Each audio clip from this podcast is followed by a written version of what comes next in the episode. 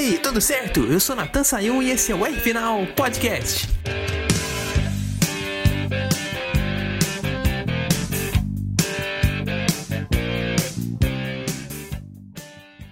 Vamos abrir o podcast número 150 do R Final, postado no Spotify, parabenizando os campeões da Special Edition da NASCAR Brasil 2023. Rafa Dias e Vitor Gens, campeões da Pro. Gabriel Casagrande Guilherme Bax, campeões da categoria Pro M. E o MCG, campeão da AEM. E no melhor jeito, ostentando para a esperança levar, porque a luta lá contra o Edson Reis que valia o título da categoria dele lá na corrida número 3 no fim de semana. Ele segurou o carro depois de dado uma escapada de pista ali, se encostado um pouquinho nas rodas, nas rodas na grama. Uhum. E na manobra decisiva ali daquela disputa, que foi a ultrapassagem que valeu o título, ele lado a lado subiu na zebra e deu aquele toquinho de porta no, no Edson Reis, hum. fazendo os dois parar na grama. O Edson um pouco mais, né? Que por causa do toque ele foi escapando. Mas eu, se fosse comissário de prova, eu não puniria, não. Eu, os caras estavam brigando ali lado a lado, vou subir corridinha a mais de zebra não faz mal para ninguém. É a mesma coisa de ter a plateia cantando junto com o cantor no detal. Faz parte do espetáculo.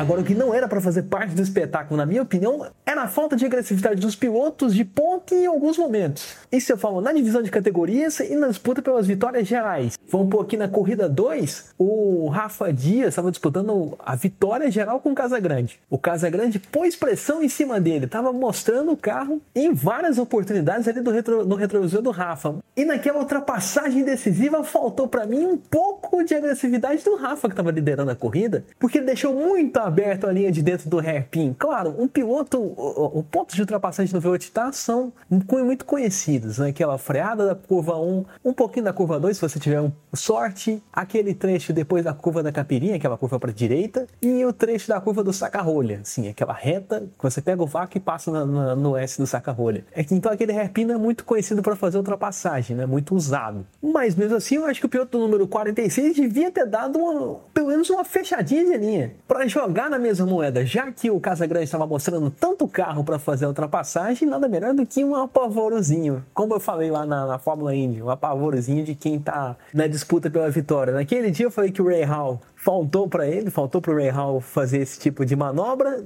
Hoje faltou o Rafa Dias fazer esse tipo de defesa. E o pior é que isso foi gradativo. O que eu quero dizer é que isso foi gradativo. Ele não, não errou que ele fez a não fez a mudança de linha na hora de fazer a curva. Tô falando que ele não fez a mudança de linha na hora de começar a tangência. Então a porta estava escancarada pro Casagrande tentar alguma coisa. Para mim foi um momento de bobeira. Faltavam duas voltas ali pro final da, da corrida 2. Então mesmo se ele tivesse sem pneu, valeria tentar alguma coisa para segurar aquele pouquinho de corrida que, que restava. Mas eu vou fazer aqui uma justiça e vou mudar a minha opinião. Falei que não tinha, que, que, também isso atrapalhou a disputa pelo título. Na Pro, eu acho que isso não atrapalhou porque o Moscato eh, não foi é, prejudicado por essa falta de agressividade, na minha opinião. E se eu digo lá na corrida 3, ele correu um risco, ele deixou de correr um risco que podia prejudicar o carro dele. Isso porque tinham muitos pedaços de carro na, na, né, no final da reta. E se ele tomasse a linha do meio para a esquerda, ia pegar, ia ter a chance de pegar esses pedaços em alta velocidade. E aí não, a gente não ia saber, né? Nem ele ia saber o tanto de dano que ia ter no carro se ele pegasse na velocidade alta. Então ele preferiu evitar e pegar a linha de fora. Isso na, na visão que eu tenho aqui assistindo a corrida de fora. E aí tomou uma ultrapassagem do Beto Monteiro, do carro 72 que tinha ali o, o, Lourenço Beirão e o Marcos Garcia, não sei quem estava pilotando aquele carro, mas ultrapassou o Moscato também. E, o, e logo em seguida também tomou o Moscato também tomou ultrapassagem do Vitor de Ramazauskas. Então, para mim, foi um momento gerado por causa desses detritos na pista. Se tivesse com a pista livre, ele teria mais chances de defender. Até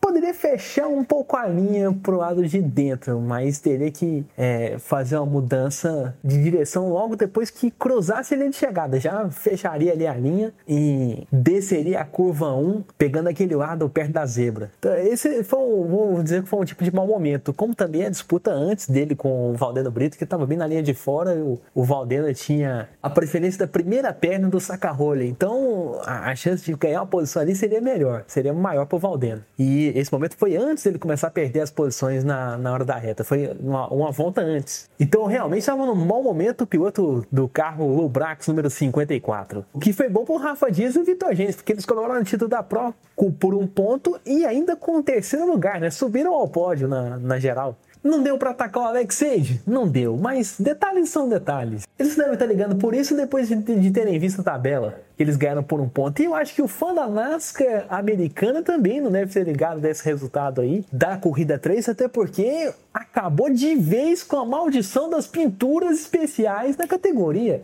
Quem não tava, quem tava usando uma pintura especial não tinha conseguido ganhar uma corrida. O Alex Cid, que eu diga, foi é, punido numa corrida lá em Goiânia por queimar a largada. Na corrida 3 também ele se envolveu num acidente por lá. E nesse fim de semana lá na cidade de Mogi Guaçu ele acabou com tudo isso. Fez inclusive duas corridas boas, não só esse segundo lugar, foi nessa, na corrida 3, mas a corrida 1 dele foi fantástica. Foi de 13 terceiro para o terceiro, ganhou 10 posições. Escapou daquele salseiro da largada lá que catou vários carros, inclusive uma pena para o Celcinho Neto, que se envolveu nesse acidente na volta dele ao Brasil. Depois de um ano que ele saiu da Stock Series e foi correr na, na TCR América, nos Estados Unidos. Então foi difícil para a gente ver um piloto assim que fez tanta história que tá fazendo tanta história fora do Brasil, acabar daquele jeito na curva 1, valga na primeira corrida, mas foi legal pra gente ver esse tipo de recuperação e fez sentido aí. E, e, e fica aí o nosso pedido, né, para que a NASCAR Brasil coloque as câmeras on board pra gente ver esse tipo de recuperação do piloto que sai lá de trás e consegue ganhar posições. E eu realmente queria muito ver essa câmera on board aí da Age pra gente ver a a subida dele de 13 terceiro para terceiro. Isso é uma coisa sensacional. Como também sensacional foi a performance do nosso amigo Paul Tracy. Rapaz do céu. Se alguém disser que Paul Tracy não foi Paul Tracy no Velocitar, tá mentindo. Porque ele fez de tudo. Ganhou corrida, se envolveu em polêmica, correu sem capô. É o Paul Tracy que a gente conhece e ama, cara. para mim não teria como ser diferente. Ele ia, ele ia entrar para ganhar. Não estava apostando que ele ia ganhar uma. Tava achando que ia ser difícil, mas eu tava torcendo para que fosse. Inclusive, o canadense campeão da Fórmula Mundial de 2003 queimou a língua do nosso engenheiro. Vou até passar as mensagens de WhatsApp aqui, o horário da mensagem de WhatsApp, para você não ser um incrédulo, acreditar mesmo que aconteceu e que Ricardo Arcuri não é inerrante nos seus palpites. A primeira corrida da NASCAR Brasil, essa que o Paul Tracy ganhou, aconteceu às 2h45 da tarde. E às 11h59 da manhã, o nosso engenheiro me manda esse áudio como parte do comentário dele da semana. Solta para mim aí, editor, por favor. Olá, caríssimo Natan e amigos do podcast R Final. Olha, Paul Tracy vai ter um baita desafio esse final de semana, viu, Natan? Temos que considerar que por mais experiência que ele tenha, ele correu de NASCAR, ele correu de Indy, ele correu de Stock Cars, ele correu de Fórmula. Cada carro é um carro. Por mais que um carro seja mais parecido com um com outro, cada carro é um carro. Aí você entra numa categoria onde todos os carros são iguais, são todos preparados por uma equipe apenas, com um bando de piloto forte macaco velho, gente que sabe o que faz, que já está treinando com esse carro o ano inteiro, já está habituado a ele. Aí chega um cara de fora que nunca sentou nesse carro na vida, tá? Porque, igual, como eu falei, gosto ou não, cada carro é um carro, ele nunca sentou nesse carro na vida, ele vai ter um baita desafio. Dizer que ele vai mal, eu diria até um, ser um pouco injusto, porque a gente já está avaliando que ele já vai perder logo de cara para todo mundo, tomar a volta, comer poeira. Mas ele também não acha que ele vai chegar chegando. Isso de forma alguma. Com certeza não acha que ele vai chegar chegando, não. Então, espero sim que ele faça lá seu, seu brilhareco, que faça um bom desempenho, que consiga um bom resultado, um top 10 aqui ou ali, mas chegar chegando, ah, Paul Trace vai chegar ganhando coisa. Não, não vai. Não vai. Não vai. Nenhum piloto da NASCAR que chega aqui vai, dificilmente vai chegar com, essa, com esse gabarito todo.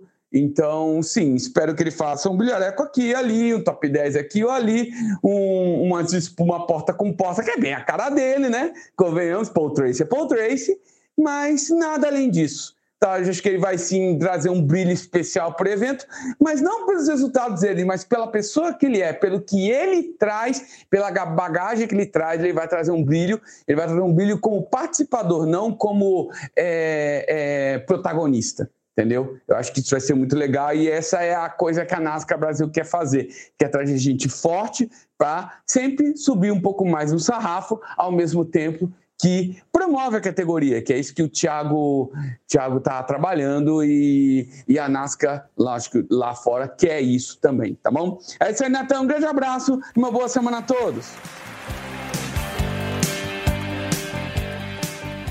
Tá aí, ó. Chegou chegando o Paul Tracy na NASCAR Brasil. O cara foi sensacional, rapaz. Eu também não acreditava que ele ia ser tão. Eu acreditava que ele ia ser Paul Tracy, do jeito que a gente conhece. Mas não acreditava que ele já ia ganhar a primeira. Para mim não era imaginável, mas era difícil. Mesmo largando na quarta posição, como disse o Arcuri, tinha uma concorrência pesada em cima dele. Tinha a questão dele ser novato com esse tipo de carro que um carro de turismo, ele tá quase a vida toda dele num carro de fórmula, e nisso aí ele calou a boca de todo mundo. Logo no comecinho foi de quarto para terceiro, ou segundo lugar ele já conseguiu na relargada, porque estava bem na linha de dentro, e o martelo estava por fora. Teve aquela tentativa de bote que ele tentou armar em cima do Léo Torres no, no hairpin, mas aí o Léo já tinha fechado a tangência de curva, já tinha mostrado que a curva era dele, inclusive naquela parte por fora. O canadense ainda, inclusive, tentou fazer uma manobra, mas ali estava difícil de armar um bote melhor por causa do, da própria tangência da curva e da posição dos carros. A tangência, o Poltores passar por fora ali era muito difícil. E teve aquele toquinho no El Torres, para mim, que para mim não foi proposital, não foi do senhor aprontar tudo. Foi é, o Léo estava um pouco mais lento, parecia que tinha algum problema. E o Poltrense acabou tocando no carro dele. Isso é na minha visão. Tanto que depois o Léo perde mais algumas posições. Então, resumindo, numa, num, num dia só, o Poltrense viveu todas as fases da vida dele de Fórmula Indy. De estreante, como foi em 93, de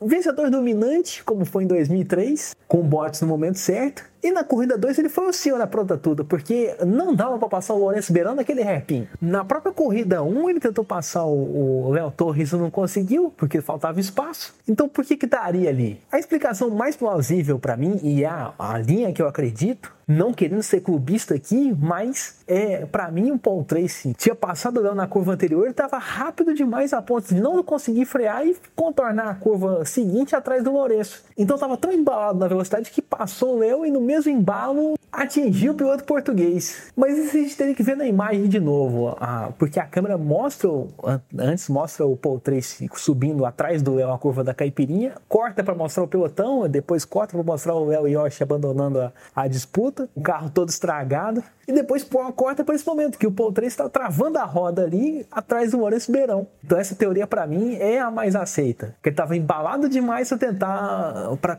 para não conseguir diminuir o bastante para evitar o toque. Mas isso, isso puxou uma, uma parte dele do senhor aprontar tudo, né? Porque não poderia ter uma, uma, corrida de carro sem ter algum incidente envolvendo a Paul Trace, né? Se a gente for falar de agressividade total do fim de semana aqui, rapaz, eu vou dar o momento de agressividade total, vou dar pro Léo Torres. Porque nessa largada na corrida 2 ele foi de oitavo para terceiro lugar, mas eu não sei se o pessoal se assustou com a bandeira amarela também, que surgiu logo na hora da, da largada e tirou o pé, e o Léo acabou arrumando essa linha de fora e, e, ganhando várias posições porque todo mundo tirou o pé. Mas, querendo ou não, foi uma manobra bonita porque ele arrumou uma linha de fora e ganhou cinco posições no ato coroou o R final 150 ali para mim. Nessa etapa número 2 ele terminou na quarta colocação, mas para mim ele foi o primeiro em termos de manobra do fim de semana. Não foi punido, né? Porque se fosse punido por desrespeitar a bandeira amarela, nem ia estar tá na, nem estar tá na briga pelos primeiros lugares depois. Então, acho que pessoal tirando o pé ou não, valeu a manobra do Bel Torres, na minha opinião, foi uma ótima, uma ótima manobra. Como em 2007 lá na Daytona 500, quem for ver o, o replay dessa corrida que agora está disponível no NASCAR NASCAR Classics, uma nova área lá do site da, oficial da NASCAR americana, teve um acidente lá na última volta da Daytona 500, lá de 2007, que o Mark Martin achou que ia dar bandeira amarela. O Mark Martin não estava nesse acidente, estava ali disputando a vitória com o Kevin Harvick, o Harvick tinha dado um pulo, se não me engano, de quinto para segundo,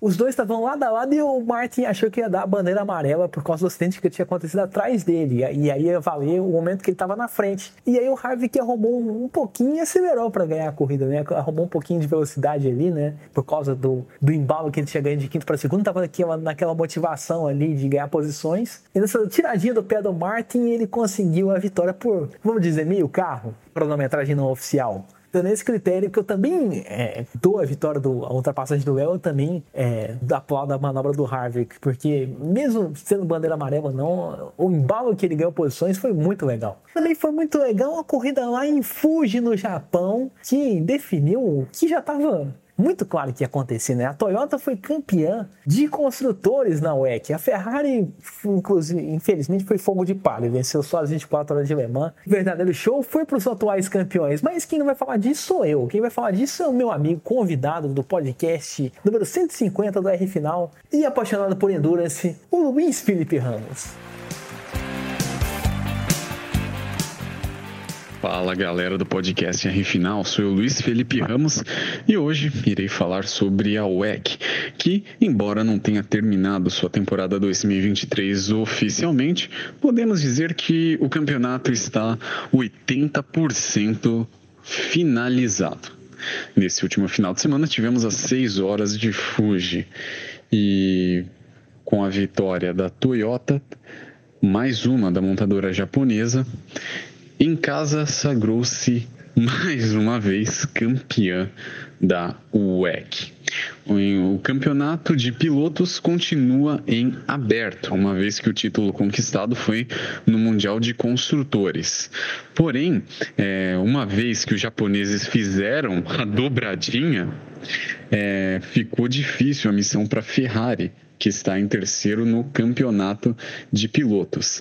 Sendo assim, a decisão em Fuji vai sacramentar ou o trio do Toyota número 8 ou o trio do Toyota número 7 como campeões de 2023 da WEC. E na briga Ferrari versus Toyota, não precisa nem dizer que a Toyota foi bem melhor na corrida como um todo.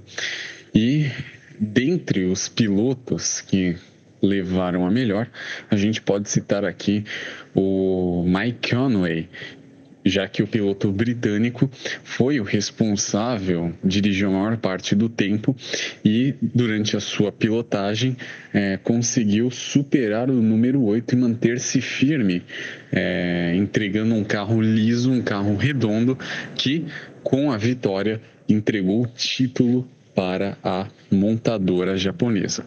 Quem vai ser campeão dos pilotos? Isso é o que veremos no Bahrein.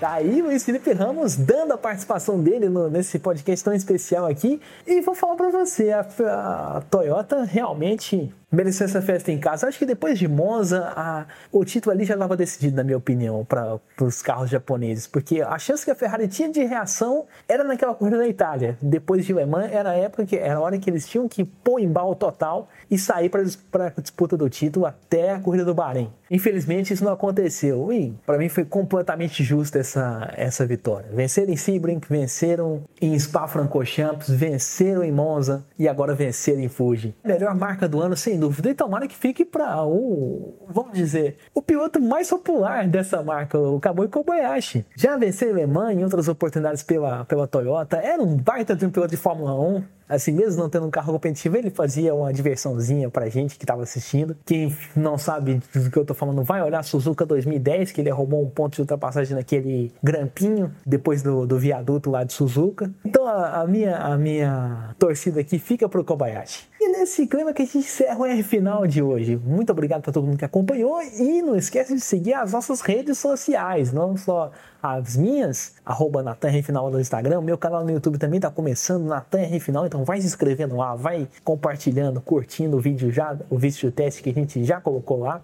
E aproveita nisso aí segue o pessoal do portal ITV High Speed, que transmitiu essas corridas da NASCAR Brasil na íntegra, todas as três provas do fim de semana, inclusive o treino classificatório eles também passaram. Portal, arroba Portal High Speed no Instagram, Portal High Speed no Spotify e High Speed TV no YouTube. Como também, ó, não esquece de seguir o portal JW News lá do meu amigo Fábio Santana. Tem não só o conteúdo lá do site, que é do lado do jwnews.com.br, mas lives lá no Instagram. Clica, acessa lá JW News que você vai ver. Inclusive lives com pilotos convidados. Não perde essa não, cara. Se inscreve lá, segue as páginas e fica ligado que vem eu volto aqui no RF não com um assunto muito bom. Tô querendo muito falar, mas eu, eu vou falar na, na, só na semana que vem. Vou te deixar curioso um pouco. Por hoje só resta falar. Até a próxima e um grande abraço.